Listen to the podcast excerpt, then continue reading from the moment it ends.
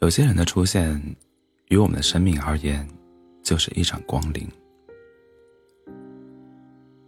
十七岁那年的夏天，早晨上学时还晴空万里，可是晚上放学时，大雨倾盆。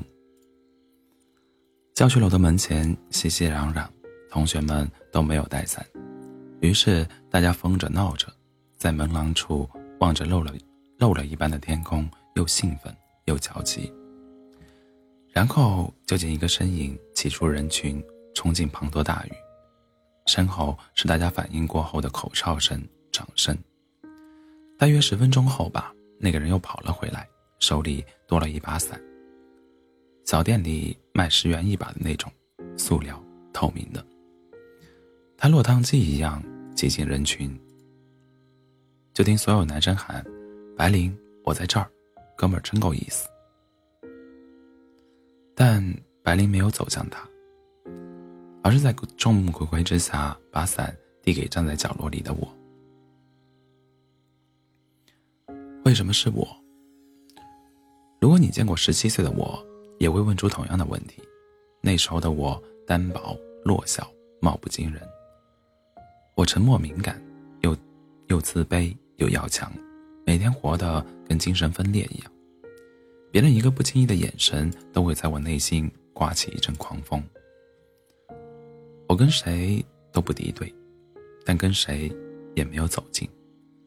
从小到大，相貌平平、家境平平的我，一直缺少存在感。而白灵呢，他是我的反面，是自带焦点的风云人物，高、帅，来自书香门第。所以，你们能够想象白灵冒雨给我买伞、送伞的举动，在那一天引发了怎样的轰动，又在我的内心引起了怎样的地震？可是，平凡如我，最不缺的就是知道天上不会往我头上掉馅饼的自自知之明。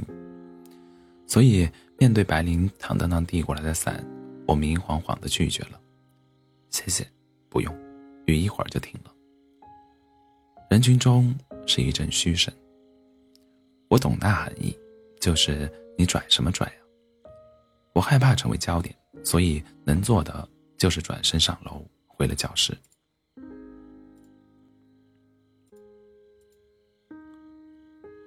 我的举动没有惹怒白宁，却让其他人觉得我又扫兴又不值得。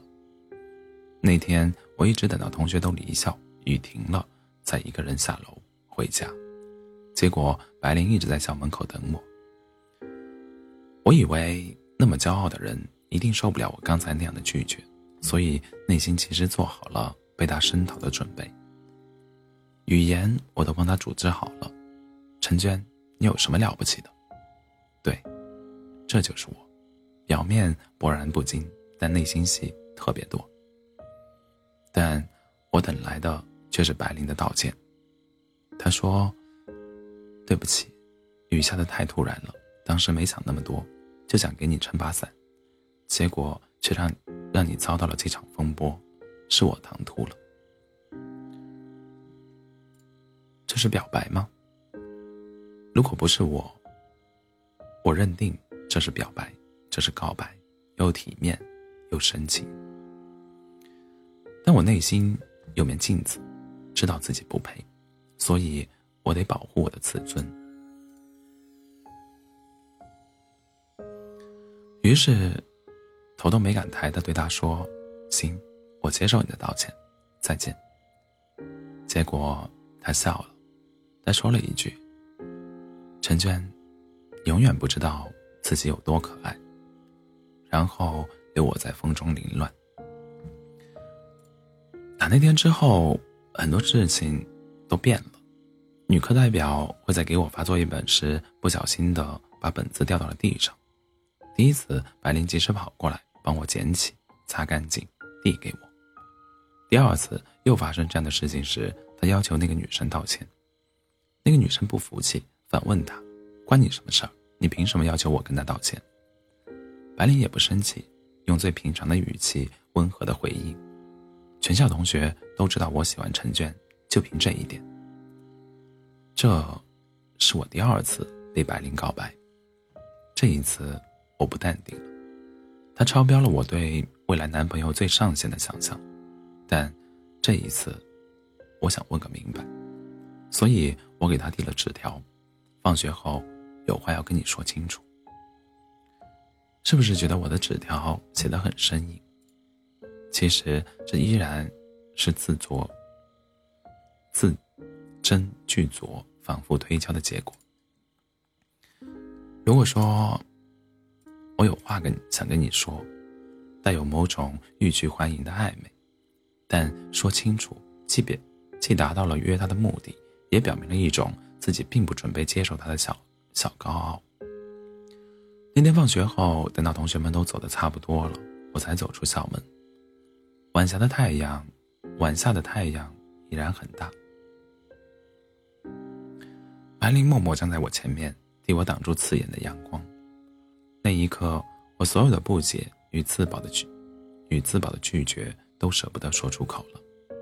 我在内心跟自己说：“那就同行这一小段吧。”我当做了一场风光绚丽的梦。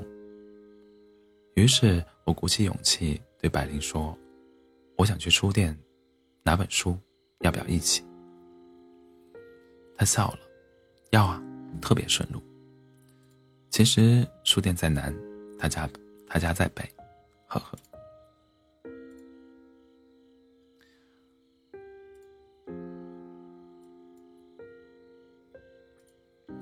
那天我去拿的是一本跟书店老板订好的。百年孤独纪念本，等了那么久，爱不释手，然后就把等在门外的白灵给忘了。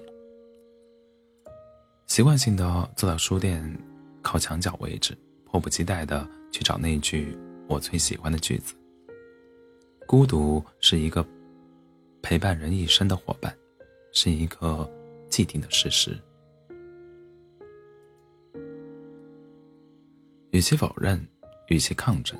与其无谓的逃避，不如接受他。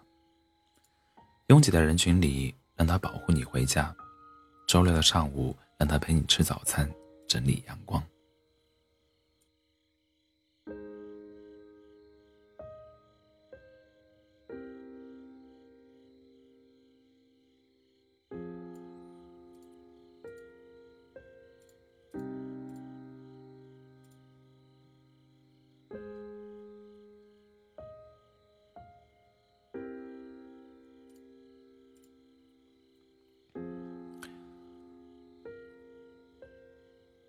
再用自己最喜欢的那支笔，在这句话下面一丝不苟地画上波浪线，然后沿着这一句轻车熟路地读下去，就像遇到了老朋友一样。再然后是书店老板走过来，轻轻拍我的肩膀，他指着窗外问我：“那个男孩是不是跟你一起来的？”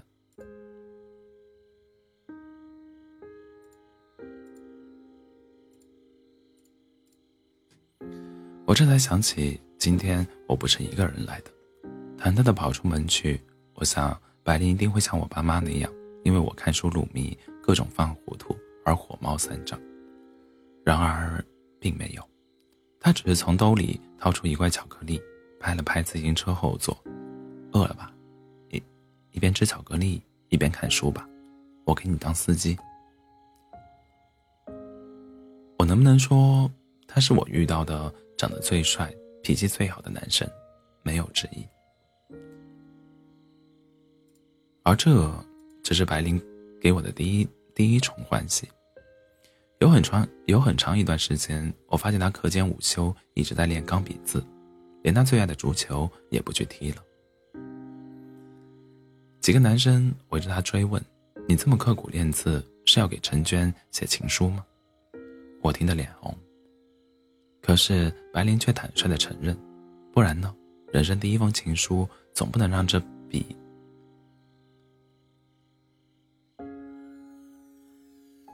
总不能让这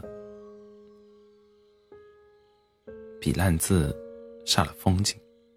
给我最喜欢的女孩的东西，必须尽量完美。然而，我最终收到收到的不是情书。却比情书更珍贵。那是我日常少年不识愁滋味强扭下的只言片语，怕被父母发现，觉得我不务正业；怕被老师同学发现，觉得我人人长这么丑还敢写诗，所以常常是有感而发的写下来，再偷偷摸摸的扔掉，做了亏心事一般。有心的白灵不知从什么时候起发现了我的秘密，并默默捡回那些我青春里的迷茫、窃喜和小悲伤、小矫情。他把它们一笔一画的卷写在活页夹里，居然那么厚的一本。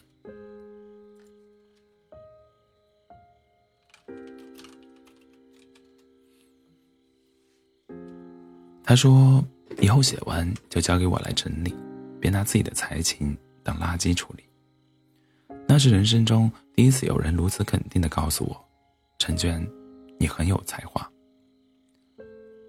我想报之以微笑，可是眼泪不争气的淌了一脸，流进内心的柔软，那么暖，如春雨，光临麦田。后来我问过白灵，为什么会注意到如此毫不起眼的我？他说关注你很久了，久到从高一入学时开始，就觉得这个女孩那么安静自得，始终跟跟这个世界。保持着一份若即若离，尤其是发现我扔掉的那些小纸条后，她被上面的句子迷住了。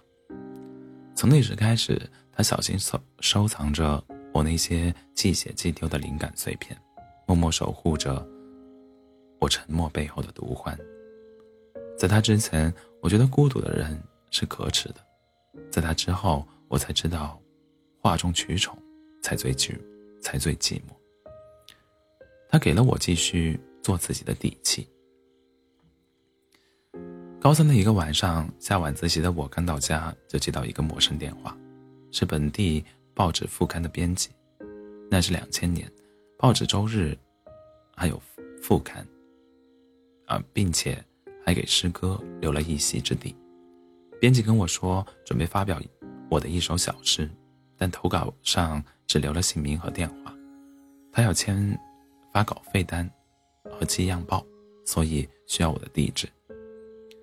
我从没想过自己的名字和诗有一天也会出现在报端。我不需要费力去想，也知道一定是白灵帮我投的稿。我就问他，他毫不意外。我知道你写的很好，编辑也知道，唯独你自己不知道啊，傻瓜。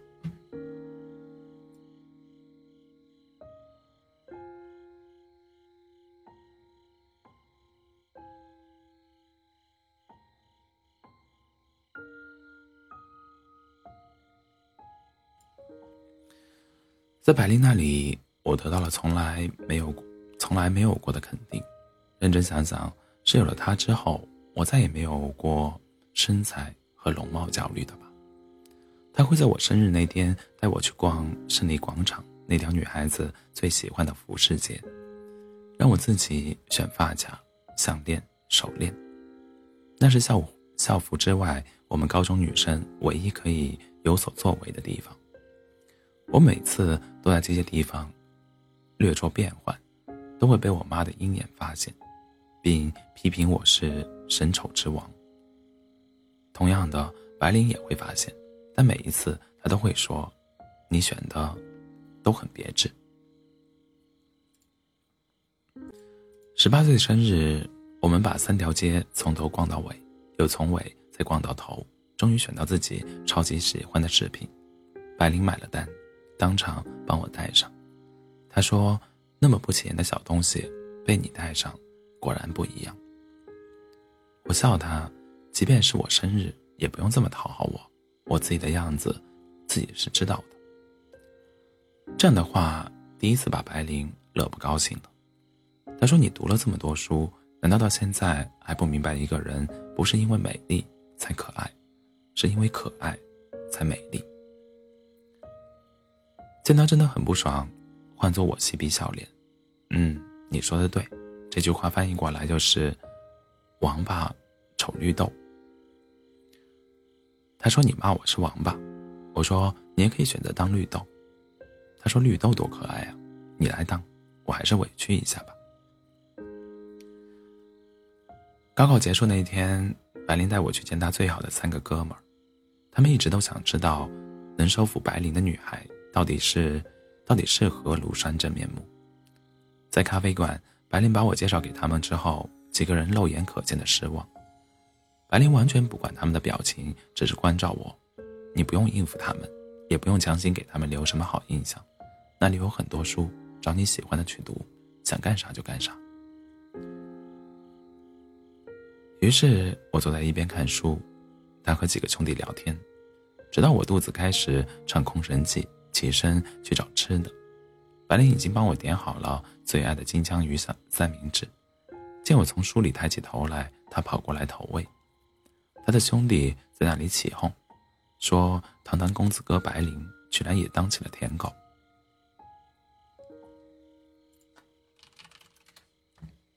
他说：“我们家娟哪哪都好，白白净净，个性的单眼皮，笔尖的雀斑，还有看起书来。”把全世界都忘了这股傻劲儿，他就是这样，语气微楚点点滴滴的让我相信，苔花如米，自有芳华。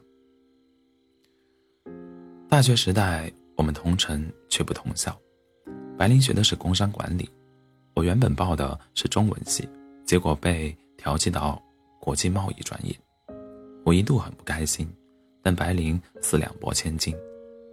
你那自由的灵，你那自由的灵魂，是一个专业能限制的吗？一天乌云，光速散尽。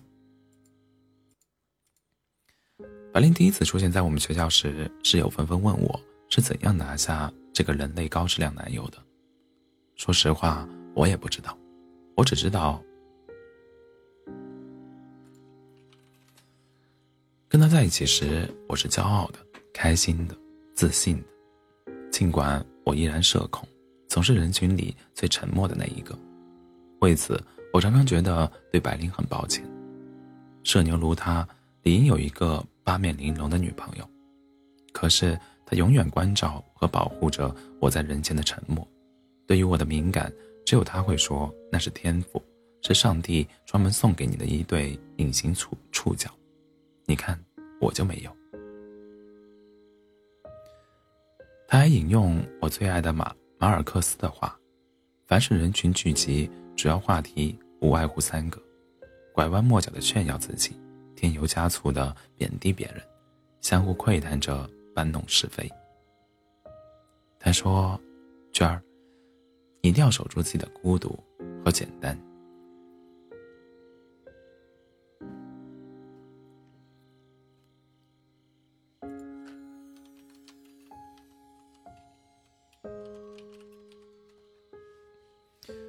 那时候觉得，为什么要守住呢？有他在，我的孤独和简单都被他加了防护罩。像他这样的人，大学里怎么会没有追求者？他们都比我好看，比我活泼，比我优秀。可是白灵能挡则挡，挡不过就带着我请他们吃饭。我问他，真的没有一丝丝心动？他坦率地说，他们是挺好的，但他们都不是陈娟。独一无二的成全。大学毕业，我和白灵双双回到老家兰州，也正式见过彼此的父母。见到白灵，我爸妈喜出望外，人生中第一次夸赞我的眼光。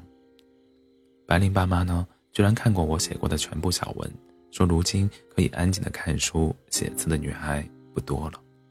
白爸还在饭后即兴为我写一幅字：“腹有诗书气自华。”情深不寿，惠及必伤。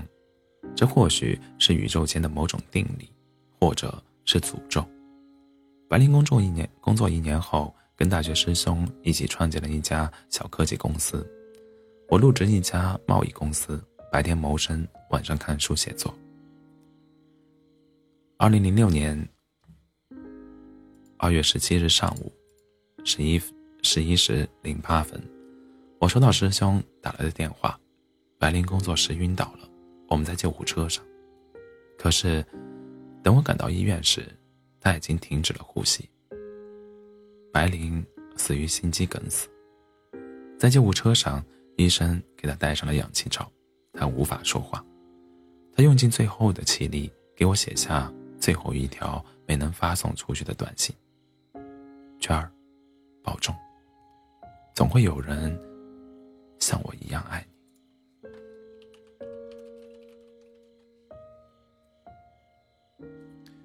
这一年，我二十四岁，终于知道了什么叫“曾经沧海难为水”。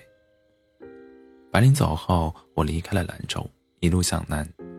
机缘使然，最终被一家纯纯文学时刊收编。收入不高，可是从事的工作却是自己喜欢的。工作量并不饱和，每天有大量的时间读想看的书、写东西，而且单位很少坐班，时间也是自由的，很适合我。父母、领导、同事偶尔会催我去相亲，我就笑着说：“再等等。”其实我知道，那个我最想嫁的人，再也不会回来了。后来每季都会收到一篇读者手写的来稿，那是一个男人写给亡妻的祭文。说实话，那些文字跟诗没什么关系。距离诗刊发稿的要，距离诗刊发稿的要求也相差太大。只是不管如何委婉退稿。依然不影响他定期依然有稿件投来。我能理解这份执着，写出来寄出去，那份无法再打扰别人的思念，也就有了着落，有了回应。